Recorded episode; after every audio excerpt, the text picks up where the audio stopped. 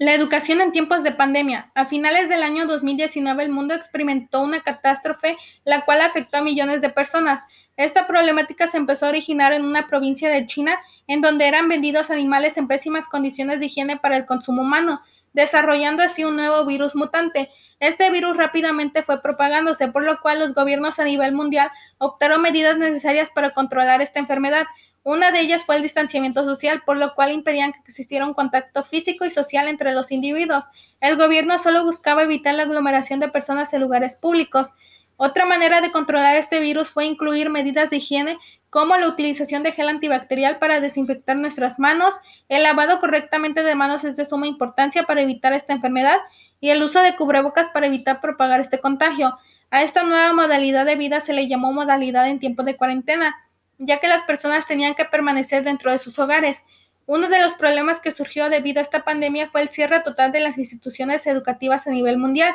México cerró las escuelas tanto públicas como privadas para evitar un contagio masivo. Debido a esto, varios estudiantes dejaron de estudiar de manera presencial. Esto generó que el gobierno buscara la manera de continuar con las clases y concluir los ciclos escolares.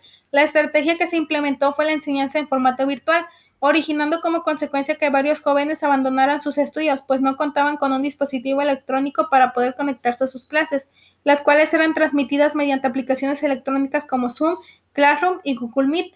El gobierno mexicano implementó una estrategia educativa en beneficio de los estudiantes del nivel básico, creando así el programa Aprende en Casa, el cual era transmitido por medio de canales de televisión recomendados por el gobierno para motivar el interés de los niños.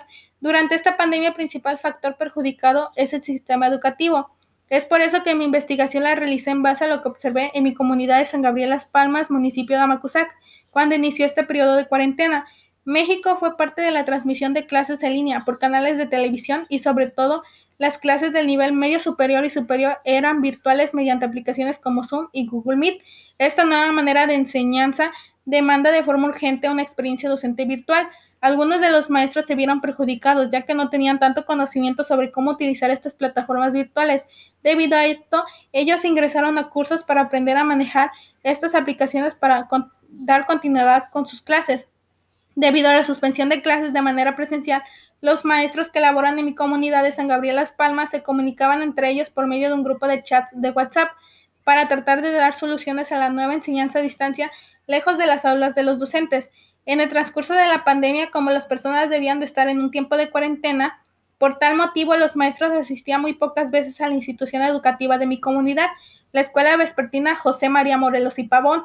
Ellos hacían reuniones escasamente dentro de la dirección de la escuela para saber cómo los maestros continuaban con sus clases y qué problemáticas han surgido ante esta crisis.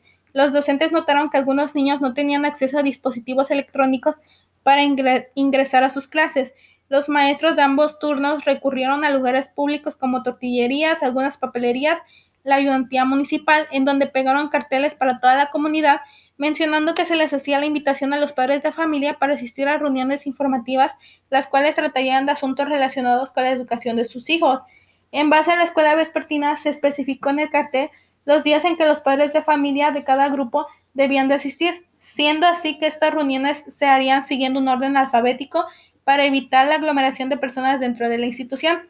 Como ya se daba inicio a la escuela virtual, los maestros de las reuniones retomaron esta problemática haciendo uso de que se implementaría para todos aquellos niños que no pudieran conectarse a las clases en línea el uso de juegos de copias en donde venían actividades escolares de las asignaturas de español, matemáticas, español, lecturas e historia, mencionando que dichas actividades serían enviadas al profesor por medio de la aplicación móvil de WhatsApp para facilitar la enseñanza de los niños más pequeños, como los de primer y segundo grado. Para los estudiantes de tercer grado hasta sexto grado, estas tareas escolares serían enviadas a la plataforma de Classroom. De igual manera, el uso de WhatsApp favoreció tanto a padres de familia como profesores, pues a través de esa aplicación se comunicaban entre ellos para tratar asuntos relacionados con la enseñanza.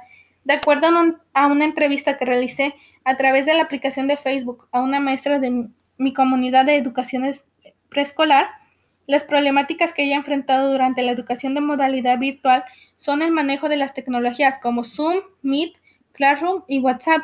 Al igual me comentó que las estrategias educativas que implementó fue la comunicación constante con los padres de familia, utilizando como medio de comunicación la aplicación de WhatsApp y Zoom para poder ver a sus alumnos y alumnas. En el transcurso de sus clases en línea, la educadora se comunica con sus alumnos de manera favorable a través de la plataforma de Zoom. La duración de sus clases es de 40 minutos al día y las otorga tres veces por semana. Como estrategia de aprendizaje realiza juegos de ruleta, melodrama y trabalenguas, así como también retroalimenta los temas de aprende en casa. La educadora mencionó que ella labora en un preescolar de zona urbana de turno matutino en la ciudad de Cuernavaca. Por tal motivo señala que la comunicación es constante con los padres y madres de familia, ya que todos cuentan con dispositivos electrónicos. La maestra aclaró que el nivel económico de estos alumnos es alto, ya que los padres y madres son profesionistas. Es por eso que los alumnos no tuvieron problemas en adaptarse ante esta nueva modalidad, porque a su corta edad ya saben manejar las tecnologías. La educadora mencionó que durante las videollamadas por Zoom, sus alumnos saben utilizar la pizarra, compartir pantalla y conectarse solos. La educadora comentó que en su caso ella no ha observado las deserción escolares las aulas mediante el transcurso de esta nueva modalidad. También comparte que sus alumnos y alumnas tienen el apoyo de sus padres y abuelos para la realización de sus tareas escolares. Ella mencionó que sus alumnos realmente están aprendiendo porque no ha observado el desempeño de cada alumno. No aprenden al 100%, pero sí un 70% lo logran, y eso para ella es excelente. En base a lo que la maestra ha observado es que sus alumnos les gustan las clases de manera virtual, por eso ella trata de motivarlos a distancia, implementando estrategias en donde los alumnos aprendan a descubrir, experimentar y sacar sus propias conclusiones. Otro tema importante rescatado en esta entrevista fue el rezago educativo que existe actualmente ante esta nueva modalidad. Me comentó la educadora que desafortunadamente hay un niño con problemas de aprendizaje el cual no tiene apoyo de sus padres, pues no le brindan el tiempo que el niño requiere para conectarse a sus clases y él no puede hacerlo por sí solo porque presenta un problema neurológico. Aún así se sigue tomando en cuenta el alumno, aunque se le han enviado varios correos electrónicos con sus actividades escolares, no se recibe alguna respuesta. Debido a esto, las maestras no tienen información para que el niño pueda ser evaluado. Esta pandemia no es solo una desgracia, debemos de aprender a ella porque nos mostró una diferente manera de ver al mundo con otra perspectiva. El principal problema que enfrentamos fue la enseñanza de manera virtual. Teníamos poco conocimiento de las plataformas virtuales, las cuales eran de suma importancia para darle continuidad a las clases, pero aún así salimos adelante, tanto estudiantes como maestros pues buscamos estrategias para saber utilizar estas aplicaciones educativas.